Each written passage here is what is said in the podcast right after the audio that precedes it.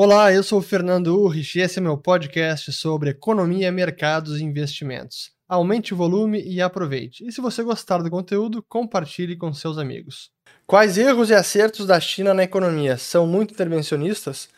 Pois então, sem dúvida que, primeiro, olhando a China comunista desde 49, o primeiro erro foi tentar impor um comunismo à la Marx, completamente violento, autoritário, a ponto de ter gerado o que gerou na China milhões, dezenas de milhares de mortos, a grande fome depois do plano desastroso lá do Mao Tse Tung na década de 60, se eu não estou enganado, 50 ou 60. Mas eles se deram conta que essa forma não vai funcionar. Então se viram obrigados a mudar esse regime econômico e com Deng Xiaoping começou a abertura da China e aí foi o momento que eles permitiram com que o chinês empreendesse, trabalhasse mais, pudesse colher os frutos do seu trabalho e passou a ter muito mais livre mercado, capitalismo, na China. Então esse, sem dúvida, que foi um grande acerto.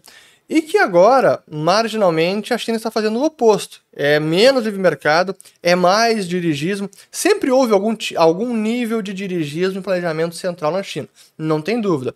Setor financeiro muito estatizado, muitas empresas estatais em vários setores, muitos membros do partido em várias outras empresas. Então, há um nível de ingerência estatal enorme. Mas ainda assim também há um bom nível de capitalismo e livre mercado, por isso a China conseguiu prosperar, enriquecer e tirar milhões de pessoas da pobreza, dezenas de milhões de pessoas da pobreza nos últimos 30 anos.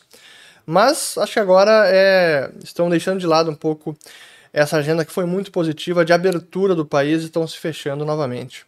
Chegamos ao fim de mais um episódio. Meu muito obrigado a você que me acompanhou até aqui e se você gostou, comente com os amigos e compartilhe. Um grande abraço e até a próxima.